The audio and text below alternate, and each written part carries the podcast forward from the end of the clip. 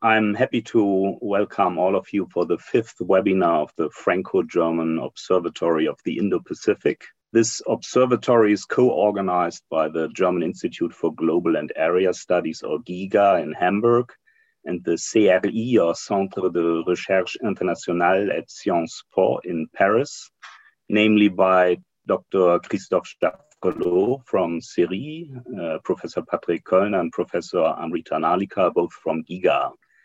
You can find more information on the preceding webinars, including audios and videos on the GIGA and CERI web pages.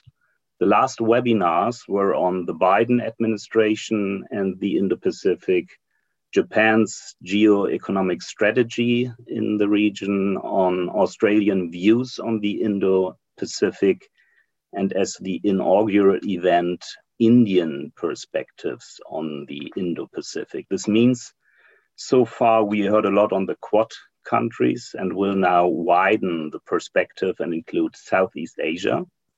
Today we have a distinguished speaker, Professor Dewi Fortuna Anwar, who's going to talk about an Indonesian perspective on the Indo Pacific regional architecture. We are very happy to have Professor Anwar with us.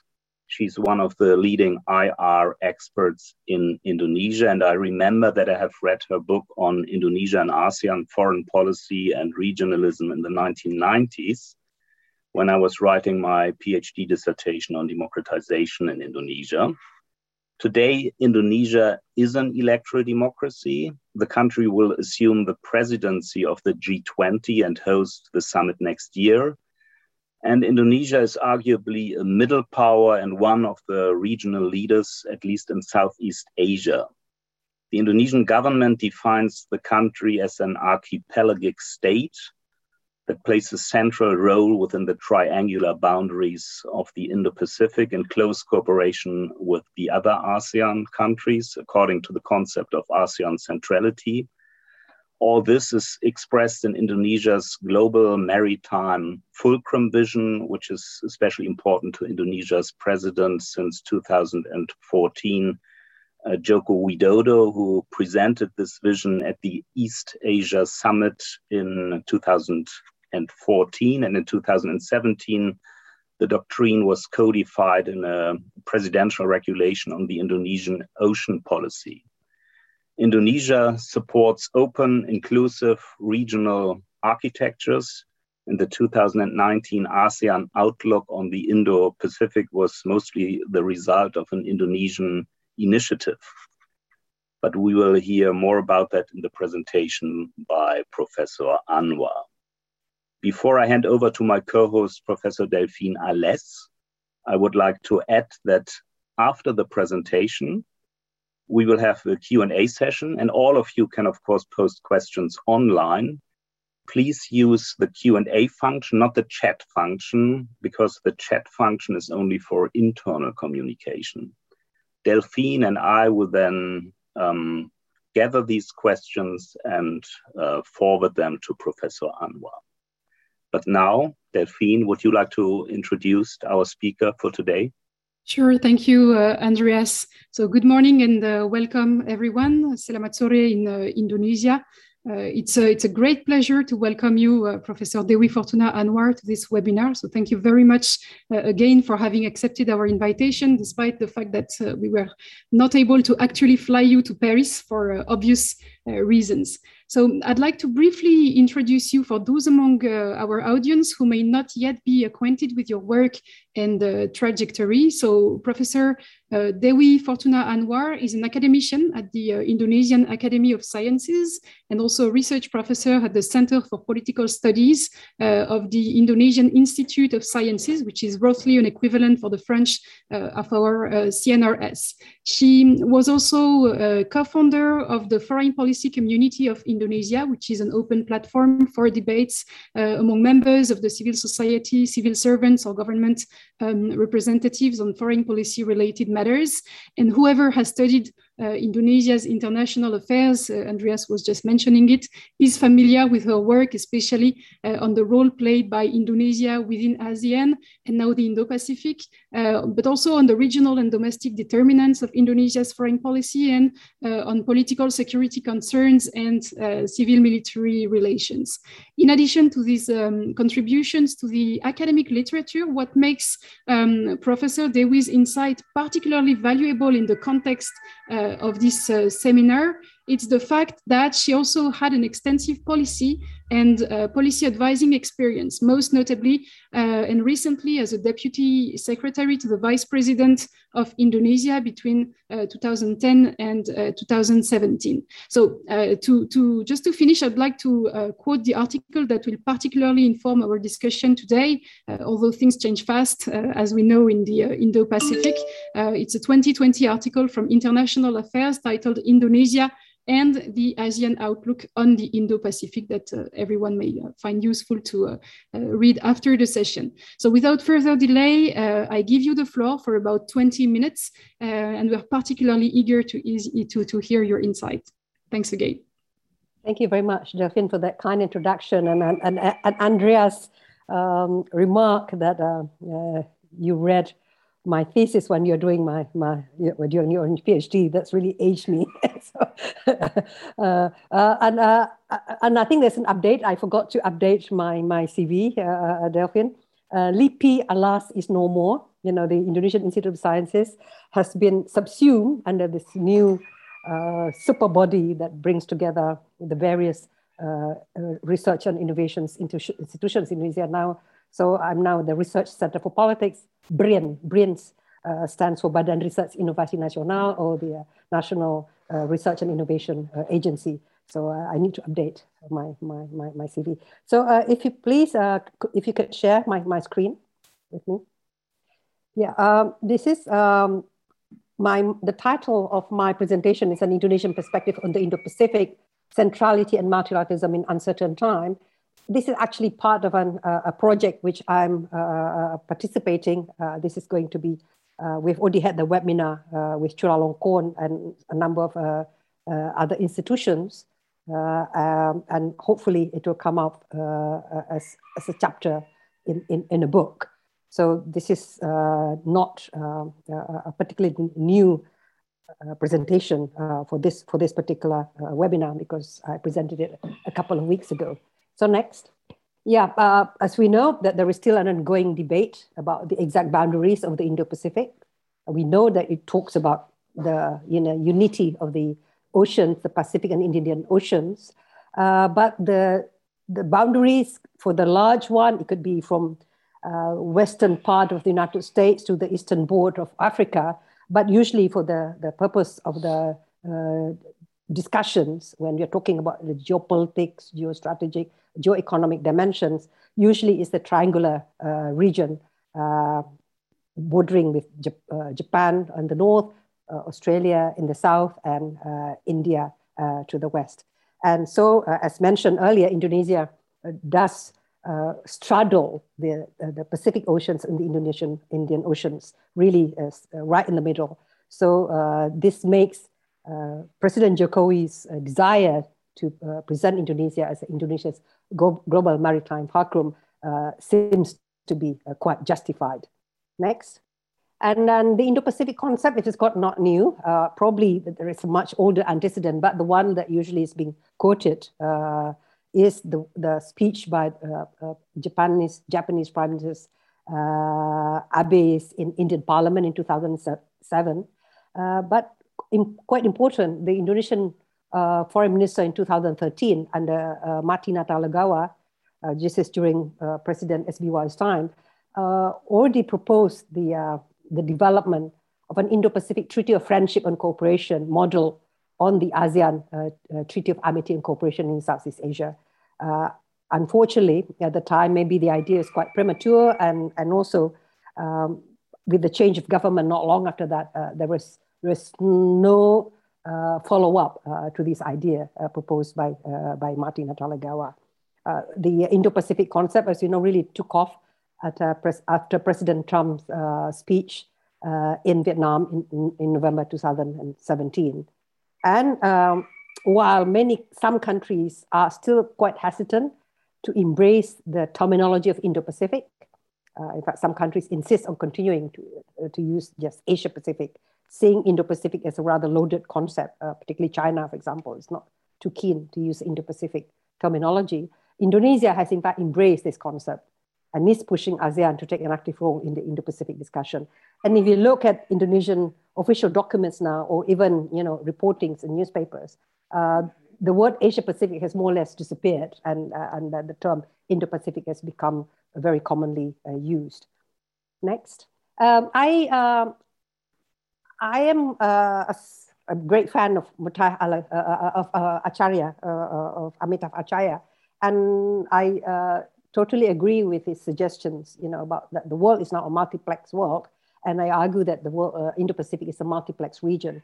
So rather than talking about multipolarity, uh, which um, suggests the presence of several uh, countries with more or less equal weight, like, like in Europe uh, uh, during the 19th uh, century or before the, the, Second World War. Um, the Indo-Pacific is a multiplex region, and multiplex here, as uh, Acharya uh, suggests, is like when you go to a, a multiplex cinema. There are several theaters and several genres of films catering to different tastes. Uh, so, so it's not just different countries with more or less equal weights, because within the Indo-Pacific region, we'll see the two superpowers, U.S. and China, as the first tier powers. There are also the major powers or the second tier powers with very significant weights, Japan, India, and Russia. And then there are several middle powers, uh, Indonesia, Australia, and South Korea. At the same time, uh, the actors are not simply, not just countries, but also regional organizations. Uh, within the Indo-Pacific, you already have ASEAN, and then the various ASEAN mechanisms, and then you have the uh, South Asian uh, Association for Regional Cooperation for the South Asian countries. Uh, and then there's also this Indian Ocean uh, Rim Associations, which brings together a number of um, ASEAN countries, uh, SAARC countries, uh, as well as uh, India. At the same time, there's several trilateral or minilateral initiatives. Now you have the Quad and now AUKUS, which of course, with the, while the Quad can be arguably fully Indo-Pacific, AUKUS, you know, brings also the UK into the equation, and we are still debating about that, what that means, you know, in changing the, uh, the, the, the, the, architecture of the Indo-Pacific. Next. Yeah, and uh, of course, you know, uh, the Indo-Pacific is a region that is marked uh, by several competing major powers, as well as various maritime territorial disputes. Uh, so this is a very uh, a region which is very dynamic. On the one hand, you know, the economic power is, uh, it is a center for economic uh, power. You know, there's a shift towards Asia, the Asian century, but at the same time, precisely because of the growing uh, economic wealth, military capability, and so on. You know, this, this region is also very, very Uh, fluid, uh, and there's uh, several rising tensions here so you have the US-China uh, uh, uh, rivalry. you also have ascendant China trying to expand its spheres of influence, mostly through its economic might, but increasingly in the South China Sea through its military presence as well. And Japan is still a very important economic power. Uh, and also India is a, a regional uh, power, also with tension against China. So, but the overarching um, theme is now this US-China rivalry, uh, in which uh, the US is increasingly also developing new uh, alignments. You know, the Quad, which is a more diplomatic alignment, but now it's AUKUS. Uh, people are beginning to talk about that, whether it's uh, Indo-Pacific is characterized by a hot peace or a new Cold War. We can we can debate about this uh, later and why it is not really a Cold War. You know, we can we can we have uh, interesting debates about this.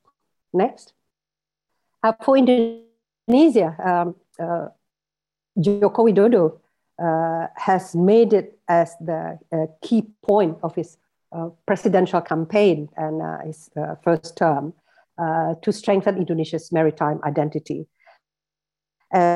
as Andreas mentioned earlier, uh, Indonesia, in fact, has unilaterally announced its uh, status as, uh, as, an archipelagic state long before UNCLOS. So in 1957, uh, Indonesia declared its Wawasan Nusantara or its strategic uh, or, uh, or, its um, archipelagic outlook, which tries to unify the Indonesian land and waters because um, Uh, without, without this concept of archipelagic uh, state, uh, the, the waters between the Indonesian islands were you know, international waters, uh, uh, which uh, the, the, the, the which the country, which Indonesia was not really able to control.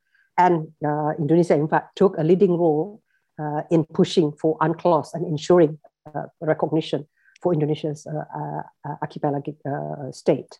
And, but throughout most of the New Order period, which is more people talk about military dominated uh, regime. In fact, it's very much army dominated regime uh, in which the army uh, stressed on control of the land and the people.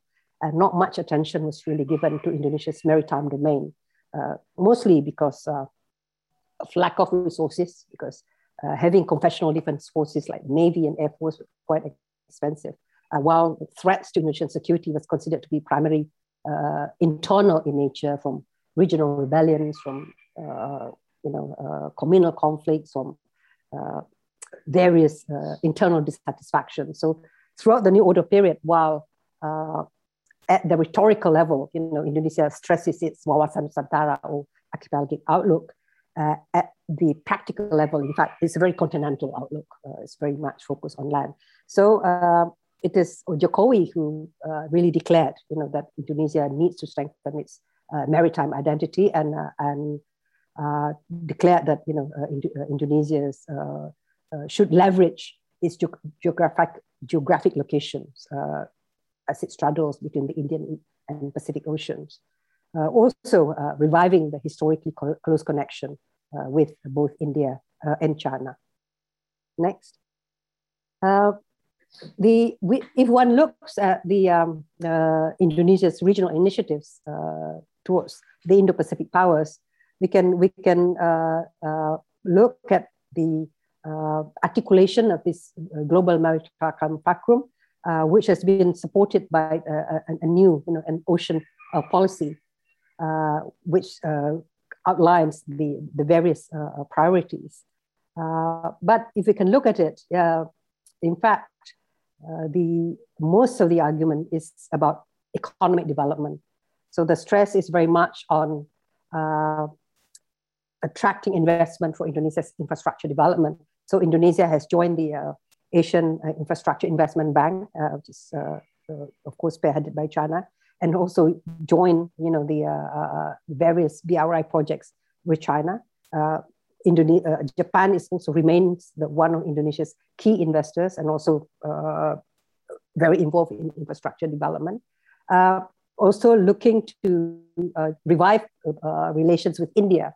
Uh, for a long time in India, because there's never been any conflicts with, with India, after the early days of independence in which India played a very important supportive role for Indonesia's nationalist movement, and, and, and also you know during the 1950s uh, during the Bandung conference and then on the line of movement you know Indonesia and India uh, were very close. But throughout the new order period uh, when uh, the Indonesian government uh, developed a very more market oriented foreign policy uh, foreign policy and economic policy at home while India was much more socialist there's not much connections between Jakarta and Delhi and uh, although we keep talking about our millennial relations, you know, the fact that uh, Indonesia's culture is very much influenced by India, uh, a lot of Indonesia's culture is in fact very Indianized. The importance of uh, like the wayang. Uh, if you look at if you look at Indonesia, you know, there's Indonesia and India. India is the largest uh, Hindu countries, but its major tourist attractions are mostly from Isla- its Islamic past, Taj Mahal and so on. But Indonesia is the world's largest Muslim country. But if you think of India, if you want to go visit as tourists, you go to Bali, which is Hindu. You go to Borobudur, you know, which is uh, Buddhist and, and, and so on. So uh, that, that connection with India is very strong. But in the modern time, it's not much. And, uh, and now, uh, Indonesia and India, again, you know, developed much closer relations. At the same time, Indonesia also has, of course, very close relations also with the US, starting from the uh, Obama administration, it's rebalancing towards Asia. It went down a bit under Trump uh, because Trump neglected the region. Uh, but there's expectation, you know, that uh, Indonesia again will have developed much closer relations with the United States. So Indonesia's attitudes toward other regional initiatives in the Indo-Pacific is very open uh, and and um, and very welcoming, uh, you know, towards other initiatives, as long as they're in line uh, with Indonesia's own visions and national interests. Next, um, and then for architecture, regional architecture, I think there are certain principles that that Indonesia has always been very very consistent long before we talk about um, you know, the Indo-Pacific, long before we talk about ASEAN outlook on Indo-Pacific uh, and, and the various um, principles uh, that, that are included there.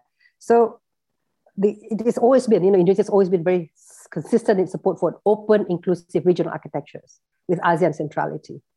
Uh, first, with Indonesia's free and active foreign policy doctrine, uh, it means that Indonesia does not engage, uh, does not enter into mili- exclusive military alliances, so, uh, it, it, and it tries to engage with all sides uh, while at the same time trying to preserve its strategic autonomy. So during during the SBY period, in fact, you know the the tagline was Indonesia says 1,000 friends, zero enemies, or 1 million friends, zero enemies. Uh, uh, but at the same time, uh, ensuring that it has its strategic autonomy. Free and active means being independent uh, in action uh, and exercise at the same time, you know, so not, not being dictated by, by the uh, major powers. If you enter a military alliance, you, countries like Indonesia would only become a junior partner uh, and uh, cannot really be decisive in, the, in, in making policy. Um, so, you know, that is one of the reasons why Indonesia refuses to join any military alliances. And, and active means, you know, it's not just simply a passive recipient or a passive participant although you can argue is Indonesia active, proactive, reactive, you know, that's, that's, uh, that, uh, that's gone up and down over time. Uh, and there's also this legacy of the Bandung Conference of peaceful coexistence. So, so, so this is very much, you know, in line with the free and active foreign policy and engaging all sides. So uh, the Bandung Conference, uh, the first Asian African conference, with the 10 Bandung principles, talk about, you know, the needs to cooperate, to exist between different ideologies, beliefs, and political systems. And that's very much uh, Indonesia's DNA uh, in its foreign policy. Uh, then, you know, since 67, you know, ASEAN uh, has acted as a cornerstone of Indonesia's uh, foreign policy, um, ensuring uh, peace between states, but also at the same time, ensuring the resilience, the, the ability of the ASEAN region uh, to uh, act in a more unified manner uh, against uh, external powers, which in the past had divided Southeast Asia. And in fact, Indonesia has always been very consistent in its position to exclusive beyond ASEAN regionalism. So it has always supported, uh, you know, open regionalism uh, and an inclusive regional architecture centered around ASEAN. Next. Uh, this is uh, an example. Now, when we talk about inclusive regional architecture, uh, there is a tendency to say, you know, that means, you know, that means including China, uh, not not excluding China. That, that's what you know the uh, the code word for inclusive regional architecture. Actually, uh, if one looks at uh, the antecedent of this, you know, Indonesia's opposition uh, to exclusive um, wider or beyond ASEAN regional architecture. In fact, started in the 1990s when Prime Minister Mahathir of Malaysia wanted to have an Asian only East Asia economic grouping uh, based on you know the ASEAN uh, member states and China, uh, and, you know China, Japan, and and and, uh, uh, and, South Korea, which of course later on became the uh, you know in fact we do have an ASEAN plus three uh, particularly the economic architecture. But at the time, um, Indonesia was very opposed to that. uh, because uh, suspicions of China were still very, very um, strongly uh, felt and articulated in Indonesia at the time. And Indonesia did not want uh, did not want to support an EAG. In fact, Indonesia threw its support behind APEC, which is not ASEAN centric, uh, but it's much more broad based, and of course it included uh, all various countries uh, on the Pacific Rim, including you know as far as the United States and, and Mexico.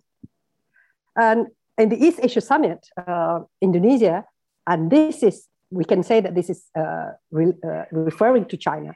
Indonesia also opposed again, uh, at the time, a number of uh, ASEAN countries, including Malaysia in particular at the time, also uh, wanted to uh, scale up the ASEAN plus three and formalize it into a more exclusive East Asia summit comprising uh, ASEAN countries plus the, the three partners, China, Japan, and South Korea. And again, Indonesia is very strongly opposed to this, uh, saying that, you know, we do not want this, this all Asian grouping. And, and then, you know, active brought in Australia, India, and New Zealand uh, when uh, the East Asia Summit uh, was first held in 2005, and later on, uh, the US and Russia. Russia, in fact, wanted to join in from the very beginning. Uh, but at the time, Russia, although it had signed the TAC and was a full dialogue partner of ASEAN, its economic engagement with Southeast Asia at the time was not regarded sufficient. While the US at the time still had not uh, join uh, the TAC. So waiting for the US to, uh, to join the TAC until 2011 when Indonesia chaired ASEAN that the US and, and Russia joined in.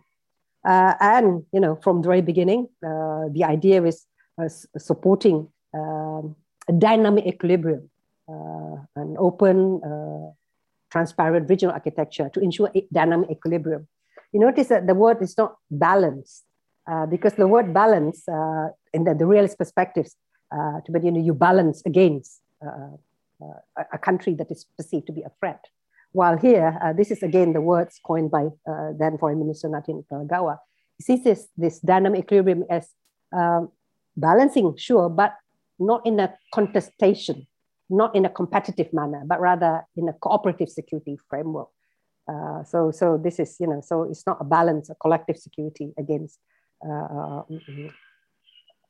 perceived uh, opponent, but rather to, uh, to ensure that the various powers with, would balance each other within you know, this rather fluid regional architecture. Next.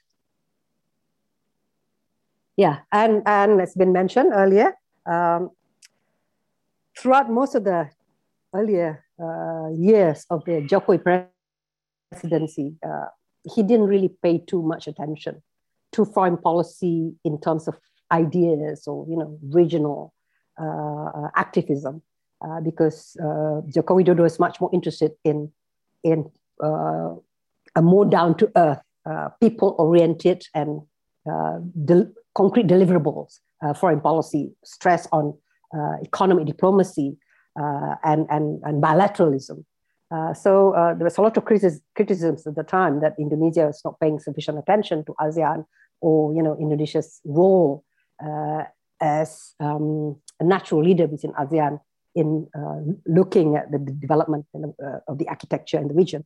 But when uh, Indo-Pacific, after particularly after Trump came to popularize it, and everybody started to talk about Indo-Pacific, and then there's a feeling in Jakarta that, you know, that uh, given the fact that Southeast Asia is right in the heartland of Indo-Pacific and Indonesia itself, literally, you know, the only two countries in the world with uh, seaboards on both the Pacific and the Indian Oceans, and that is Australia and Indonesia. Uh, in, Indonesia cannot simply uh, let the discourse uh, go without, without some inputs. So Indonesia took the lead in pushing for uh, an ASEAN uh, vision uh, on Indo-Pacific. And, and you can see that it is an outlook, not a strategy. Uh, it's not an architecture. it, is, it is an outlook, uh, which is so, you know, it's something which is much more uh, it's, it's in the level of ideas, put it that way. You know, it's not something uh, that we, we talk about. It's not institutionalization.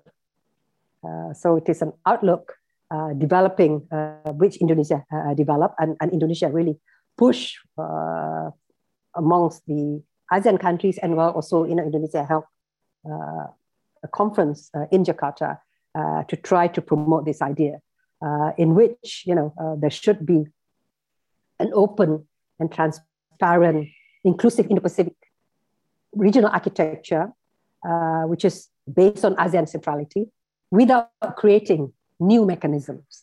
So ASEAN centrality means that you know really working through existing ASEAN uh, mechanisms. So um, the outlook talks about ASEAN-centric regional architecture uh, using ASEAN mechanism that's open, transparent, inclusive, rule-based, uh, uh, and you know promoting norms and functional cooperation. Next. And what is the approach? Um, it is still very much a work in progress. You know, in fact, this is we are still uh, the foreign ministry uh, and and the line ministries in Indonesia are still in discussion about this. You know, how to go about it. As we know, the AOP uh, talks about uh, four areas of, of uh, cooperations. You know, there's a maritime cooperation, there's connectivity, there's SDG, and there's economic cooperation, and and, and it's still uh, very much being discussed at the moment. But some of the principles have been uh, outlined uh, in speeches made by, by the foreign minister, by uh, uh, Ibu Retno, for example. Um, you know that it's it should be based on a building building blocks approach. So it's not creating um, a new architecture, you know, that that is that is totally uh, Indo-Pacific in nature, but rather working through existing ones. How are we going to do it? That is still being debated, you know, but uh, it can be based on uh, existing bilateral and, you know, plurilateral uh, relations, also strengthening uh, the IORA uh, in accordance with uh, its Jakarta Concord and Plan of Action 2017-2021. The IORA was already around since, since the 1990s, but in fact, its first summit, you know, the meeting of IORA at the summit level only took place um, uh, uh, in uh, Jakarta in 2017. So really elevating, elevating that. So, so even before uh, the talks about ASEAN outlook on Indo-Pacific, you know, there's already this greater focus on the Indian Ocean. And then trying to create linkages among the numerous bilateral and plurilateral cooperation, as well as cooperation between the, uh, you know, uh, Indian Ocean with ASEAN-led mechanisms stressing positive cooperation, not one based on suspicion or perceived threat. So, you know, the stress in the uh, outlook, uh, ASEAN outlook on the Pacific, uh, it actually talks, it mentions an IR term, which is quite unusual in an official in document. It talks about having a positive, not, not having a zero sum game, but having a positive sum game. And, and that, you know, that is the idea that, uh, that Indonesia uh, wants to stress. Next yeah uh, so some some ideas you know that that that have come about you know like for example trying to broaden the uh, uh, agenda of the east asia summit uh, which at the moment mostly focuses on you know the east asian region northeast asia and southeast asia. Although india is also uh, part of uh, the east asia summit to become much more indo-pacific. Um, and it can also help to revitalize the uh, ARF agenda. If you look at ARF, you know, remember ARF uh, came about already in the 1990s, early 1990s. Not if not if, I, if not mistaken, it's 1994, I think. And if you look at the membership of ARF, it's actually Indo-Pacific already, because uh, besides the relevant uh, countries in the uh, Asia, Asia Pacific or East Asia, Northeast Asia, Southeast Asia, all the countries uh, within Southeast Asia, you know, India, Bangladesh, Pakistan, Sri Lanka, uh, all the member of the, of the ARF. So in fact, you know, the, the geographic footprint of the ASEAN Regional Forum was already in the Pacific, although at the time we didn't talk about in the Pacific yet. Uh, so uh, there are already, you know, some, the existing mechanisms can be tweaked uh, to, to act as uh, building blocks uh, with the objectives of promoting confidence building measures, preventive diplomacy, such as you know the, the, the aims of the uh, ARF, and, and also to ensure you know um, to maintain uh, an open, open uh, maritime order based on international law, especially UNCLOS 1982. So well, we need to think about how to build this link and synergy between ASEAN, East Asia Summit, ASEAN Regional Forum, IORA, uh, and so on.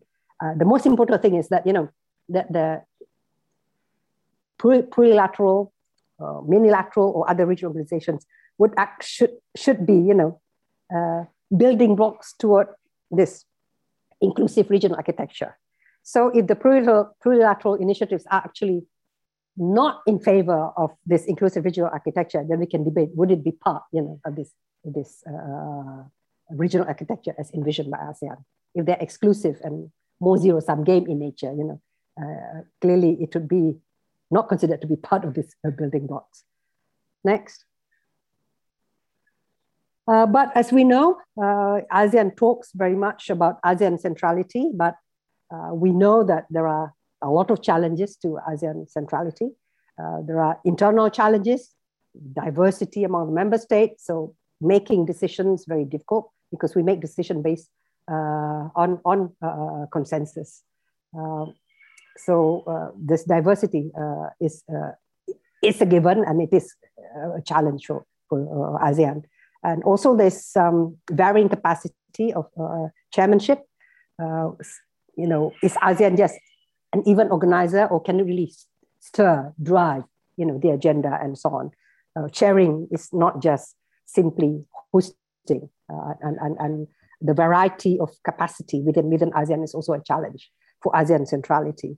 Domestic crisis every so often also distract ASEAN members. So uh, when, when there are internal problems, you know, uh, and, and if at that time ASEAN, that particular leader, uh, uh, if that particular member has to chair ASEAN, you know, it becomes much less effective. And here again, you know, Indonesia is usually seen and expected uh, to act as a natural leader in ASEAN. Uh, but it's also, its role has been inconsistent. Uh, it goes up and down depending on domestic issues, if Indonesia's mild internal crisis, and also on personality of the leaders uh, is the president uh, interested personally in foreign policy or not? Uh, that's, that's also become a challenge for uh, ASEAN to play this centrality role. And of course, you know, that what's happening in Myanmar is a real, it's a real problem for ASEAN uh, because it has really weakened uh, ASEAN as, you know, like, like never before. Next. There are, of course, external challenges. Um, China's uh, growing influence and the fact that a lot of ASEAN countries are becoming very dependent on China has, in fact, challenged ASEAN's strategic autonomy. Uh, you know, we, we, we know what happened in the ASEAN during ASEAN uh, when Cambodia was a chair of the uh, ASEAN in, two, in 2012 when, when ASEAN failed to come up uh, with a joint communique for the first time in history on the South China Sea and the int- intensifying rivalry between US and China uh, is clearly you know a major challenge because um, a bit of competition is good because it increases leverage uh, for for the ASEAN countries. You know, um, uh, different big, big, powers try uh, to court uh, supports from the ASEAN members and ASEAN itself. But too much competition, especially if it leads to real open conflict, will force uh, ASEAN uh, countries to choose between one or the other. Uh, and, and some will try to remain um, non-aligned like Indonesia, but others may be, you know, because of their strategic outlooks, some are naturally closer to China, some are naturally closer to the United States, you know, so it could actually divide ASEAN. And uh, this uh, the emergence of this recent multi minilateral initiatives, uh, we have to see whether they are really building blocks or in fact contrary to ASEAN principles and objectives in developing an inclusive Indo-Pacific regional architecture. Next. Yeah, and, and from the very beginning, there are limits to ASEAN centrality. Uh, ASEAN countries themselves do not always uh, regard ASEAN as the most important uh, in issues. For example, if there are disputes between member states, uh, despite the fact that there is an ASEAN mechanism for settling disputes, uh, ASEAN has never actually made use of it other ASEAN countries like Indonesia, Malaysia go directly to the International Court of Justice, or you know it just goes round bilaterally negotiating border agreements and, and, and so on. Uh, so the ASEAN centrality itself has not never really been tested within, within ASEAN in resolving uh, disputes. And of course, you know, ASEAN's regional mechanisms are mostly seen as talk shops, uh, not considered suitable for dealing with more controversial or difficult issues. So even within ASEAN, uh, countries have tended to go bilaterally, uh, you know, when, when they have real issues uh, to, be, to, be, to be dealt with. And, and ASEAN multilateralism is in fact often bypassed, you know, when dealing uh, with uh, sensitive issues. So in this case, you know, uh, ASEAN itself, long before the development of multilateralism in the wider context, within ASEAN itself, you know, we, we have we see trilateral cooperation between Indonesia, Malaysia, and Singapore dealing with the uh, challenges to the Straits of Malacca, or between Indonesia, Malaysia, and the Philippines dealing with challenges, uh, security challenges in the Sulu Straits. So you know there are there are limits to uh, what ASEAN can do. So ASEAN is a talk shop uh, because it is, you know, it is designed as a forum for dialogues, not not really for deli- for dealing with really concrete, uh, real world challenges. put it that way. Next. So in conclusion, uh, Indonesia has embraced this Indo-Pacific concept and has taken a proactive role in, uh, in the discourse. Uh, Indonesia wants ASEAN to take a leadership role uh, to maintain ASEAN's relevance and centrality. And it wants Indo-Pacific, uh, uh, the architecture that will reinforce ASEAN centrality, not, not detract from it, and to be built upon existing ASEAN-led mechanisms. And Indonesia supports a building block approach to this uh, Indo-Pacific regional architectures.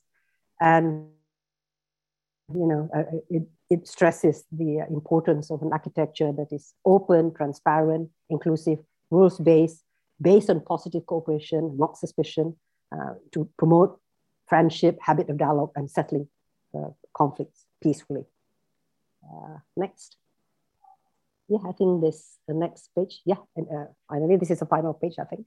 So um, the role of ASEAN, ASEAN-driven architecture is, I believe, critical uh, to create a measure of coherence in this multiplex Indo-Pacific region because the while we criticize the various weaknesses of ASEAN, at the end of the day, a truly inclusive, you know, uh, um, forum in which all the various countries are uh, represented including North Korea, Mongolia, you know, and, and, and all the various other countries are included. It is only in ASEAN uh, mechanism. So, so ASEAN's role is central. So in this case, uh, the, the ball is really very much uh, on ASEAN's court, you know, maintaining ASEAN unity and cohesiveness, um, as well as, you know, ins- ins- ensuring the continuing progress in the ASEAN communities are essential to retain ASEAN's relevance and centrality. So, so mostly it's internal challenges that ASEAN have, uh, have to deal with if ASEAN really wants uh, to continue uh, to be able to carry out its, its self-appointed task, you know, of being uh, this regional driver. Uh, and of course, you know, um, here, especially now with increasing competition, ASEAN's relations with external powers, I believe must be primarily non-aligned engaging with all sides, but becoming dependent on none. So I think uh, I've probably taken more than 20 minutes, Delphine, so I should stop here. Thank you. Thank you very much. That was a, a very rich uh, discussion, both on the uh, Indonesian and, and, ASEAN outlook on the uh, Indo-Pacific. So we already have a number of questions uh, showing up in the Q&A session. What I suggest is that we take several of them uh, in a row so that you can uh, perhaps um, give collective answers. Andreas and I probably already had some some questions, perhaps to, to launch the, the discussion. There's one I'd like to, to, to focus on uh, if I may be a little bit uh, provocative, so I, I definitely uh, agree with you on, on uh, the relevance of the multiplex uh, world order framework to, to grasp uh, the, the current international um, system. But thing is, in that multiplex, not all voices have the same strength. And my question so applies to Indonesia, but also to France and, and Germany to some extent. Um, do you think that given the recent developments uh, in uh, the region and especially uh, the increasing uh, well assertiveness and militarization of, uh, of uh, international cooperations in the area, is there still room for ASEAN centrality and for the Indonesian free and active foreign policy doctrine? If, well, thank you. if you look at it, you know, the Indonesian yeah. Uh, perhaps you could take a number oh, of uh, okay. questions right. at the same time so that uh, that will give us enough time for the answers. And Andreas, would you like to take over? Yeah, I would have a question on Joko Widodo's foreign policy.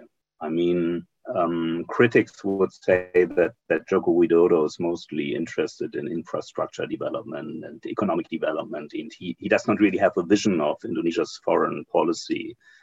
Uh, so I would like to know, but what do you think? I mean, in his um, when he when he uh, became president again in 2019, um, he did not talk um, at all about foreign policy issue. It was only uh, about infrastructure development. So, um, do you think that um, Joko Widodo should, well, um, try to develop some kind of new clearer foreign policy vision?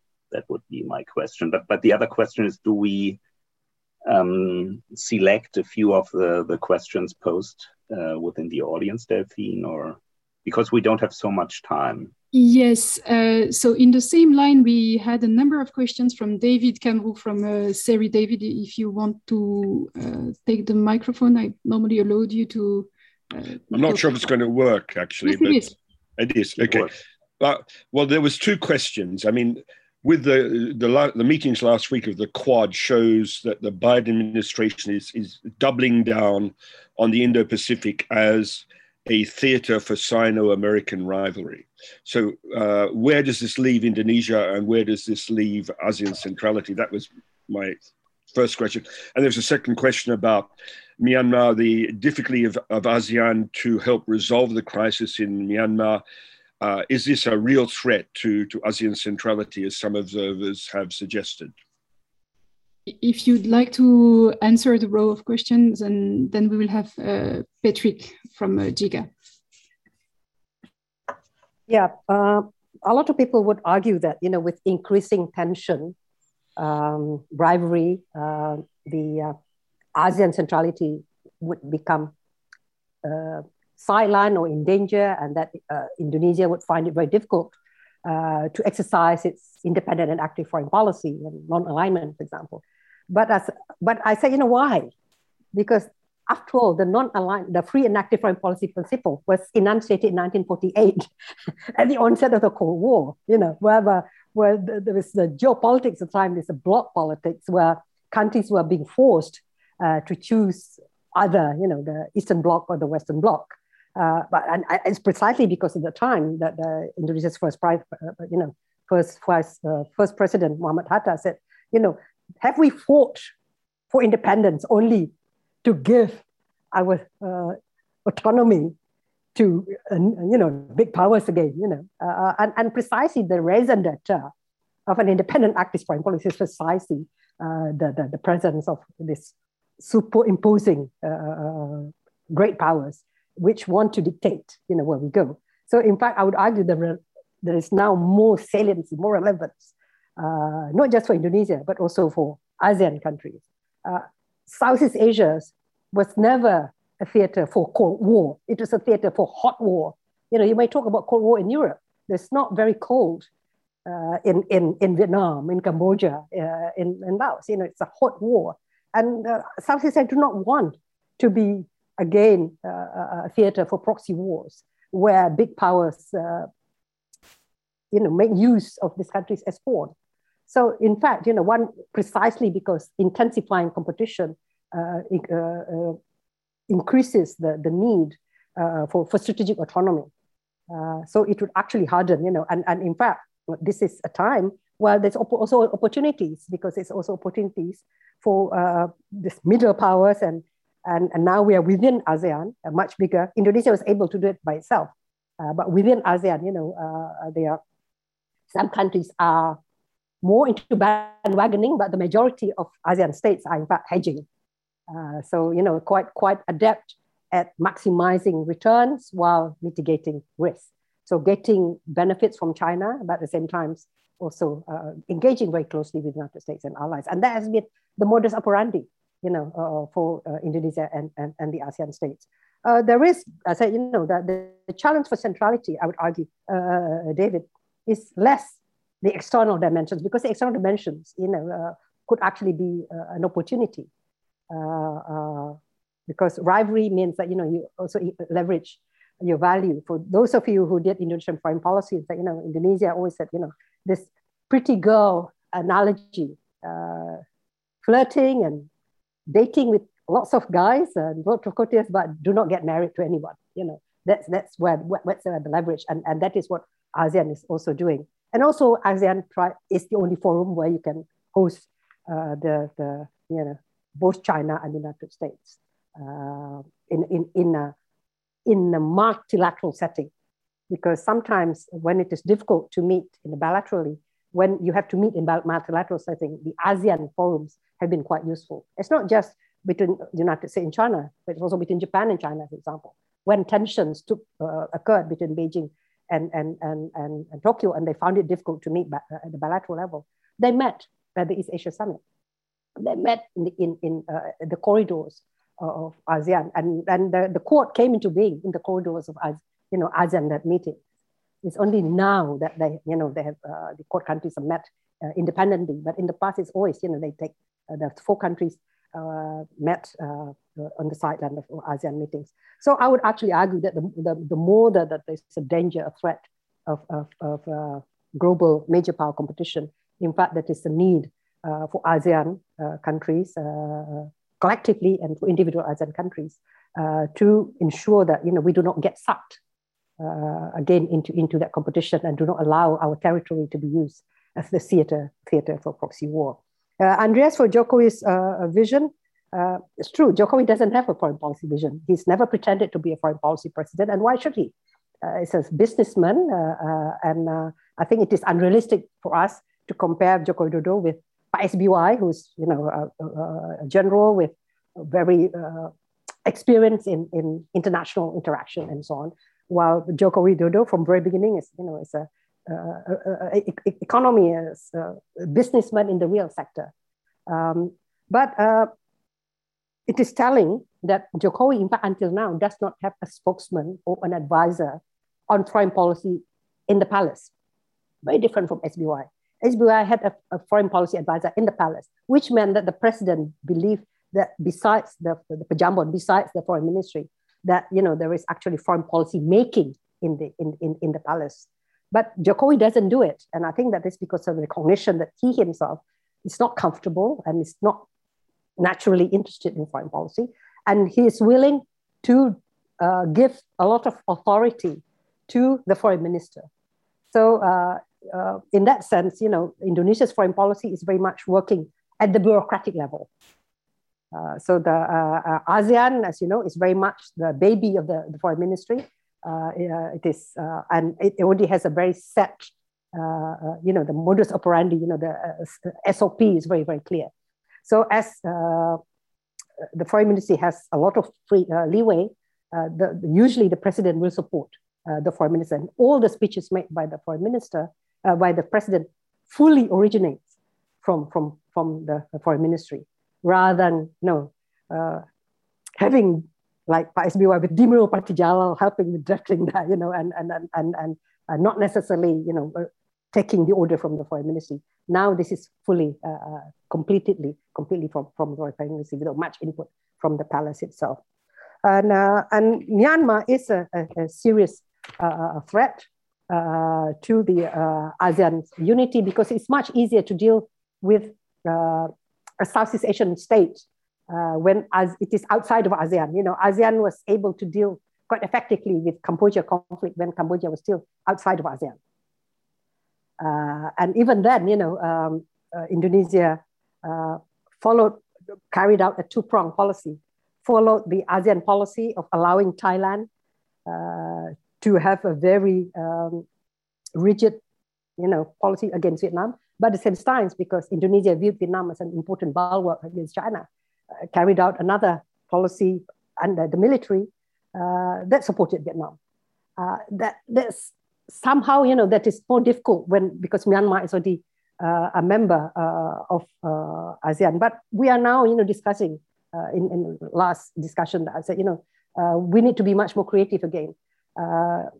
the chair of ASEAN has a lot of leeway uh, and uh, and maybe there have been some you know challenges uh, for Brunei chair you know to to to to be more effective within you know the, the, to carry out the five point consensus. But there is an increasing feeling that you know more needs to be taken by by individual ASEAN states, including Indonesia. Uh, not necessarily just only within ASEAN. You know, the, it could also be done uh, using uh, bilateral or, or, more trilateral uh, you know, multilateral uh, approach to, towards Myanmar. But uh, it is, you know, it, it is a real spot, you know, a black spot against ASEAN. Thank you very much. So time is uh, is quite limited here, but before I give the floor to uh, Patrick uh, from GIGA for his own question, I, I can summarize two of the questions that were asked in the uh, Uh, Q&A. So one from Jay Maniar, which is uh, uh, what is the Indonesian perception of Japan's role in uh, the security of the uh, Indo-Pacific? And the second one for Michael Weiss, are there concrete initiatives on the part of Indonesia to strengthen the ASEAN's political security pillar? So this will be our next questions. And Patrick, if you would like to open your mic, you could uh, ask yours live. Right. Uh, thank you, Delphine. Um, actually, I think that there was another question posed by Jürgen Rüland, uh, which I believe is very important. That would be sort of concerning um, sort of Indonesian expectations uh, of the role that Germany and France uh, can play in, in the Indo-Pacific uh, theater. So, in what realms uh, do you see sort of uh, EU contributions there? Would it be maritime security? would it be connectivity? would it be something else? I think that, that would be very interesting for us. Um, my personal questions, I mean, one is more comment really about sort of how to uphold ASEAN centrality. Uh, especially it now seems that that sort of realism trumps uh, liberalism or liberal institutionalism, uh, given also the, the fact that sort of the central institutional expression of the Indo-Pacific idea is, is the Quad, which at the core um, has sort of uh, some important security logics maybe a quick question on sort of the upcoming Cambodian chairmanship uh, of ASEAN. So, what would be your expectations there uh, in terms of sort of ASEAN engaging with the Indo-Pacific idea, or will it be not at all uh, on, on on the agenda, uh, given also uh, Phnom Penh's close links uh, to Beijing? Um, certainly, the fact that when last time Cambodia was was chair of ASEAN, that that wasn't even a sort of a joint communique doesn't bode too well, does it? Thank you maybe I could start from the bottom. I don't want to be politically incorrect, you know, but but I said, you know, one of the internal challenges of ASEAN is, is this varied quality of chairmanship, uh, and, and and that is that is a fact of life, you know, uh, within, within ASEAN. Uh, so I don't know. Let, let's hope that ASEAN will not disgrace itself again by not not coming to a consensus. Uh, nobody pays attention to a, joint communique. You know, we, we hardly ever point. We only paid attention to it when it, when it failed to come to come out.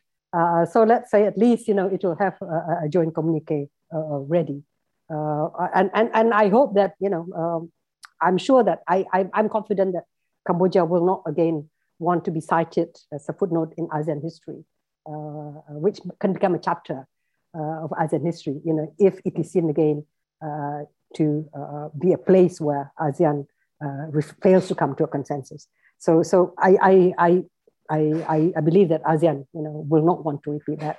Um, uh, but there is a lot of uh, expectation that when Indonesia becomes chair, that is something that will, will need to be worked at, including here. Uh, you know, when, when we ratified uh, the ASEAN uh, Treaty of Amity and Cooperation, um, there is a promise of looking at it again. Uh, and this is related to the questions about political security community.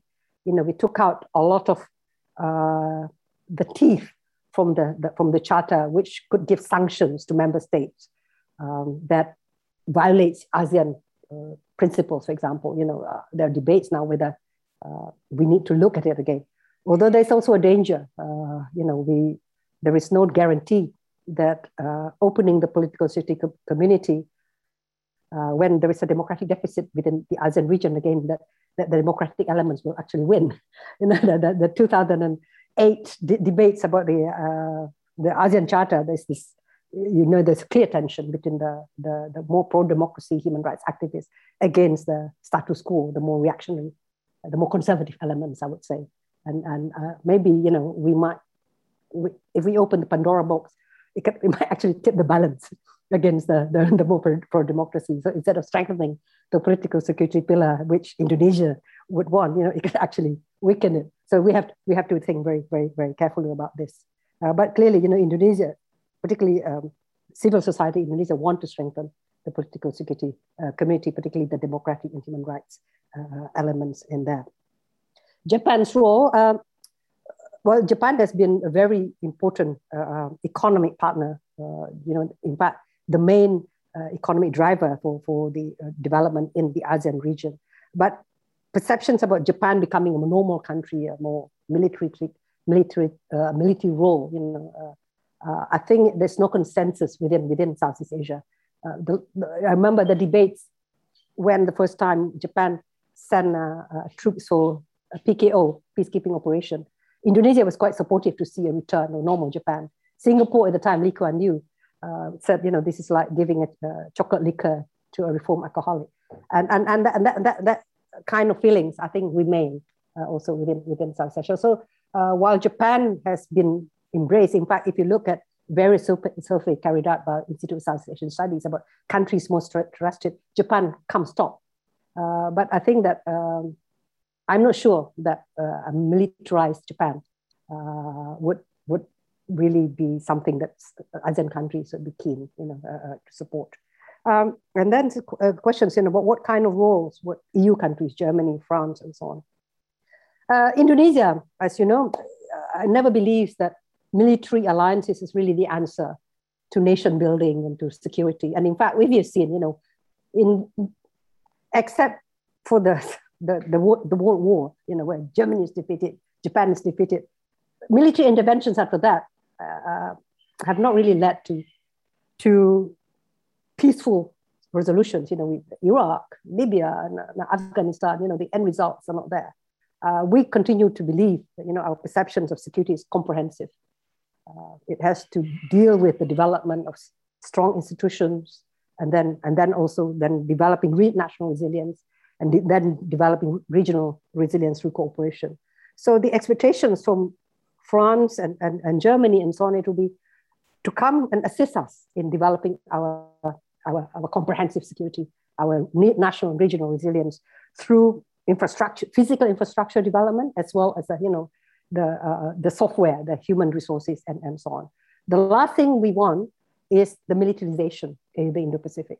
So when you ask, you know, what are the comments of, from Indonesia when France sends its uh, warships, when the UK sends its warships, it doesn't say, you know, uh, that if you read from, from comments from Indonesia, is that, you know, the concern that, you know, this is only heightens the uh, possibility of real incidents uh, at sea.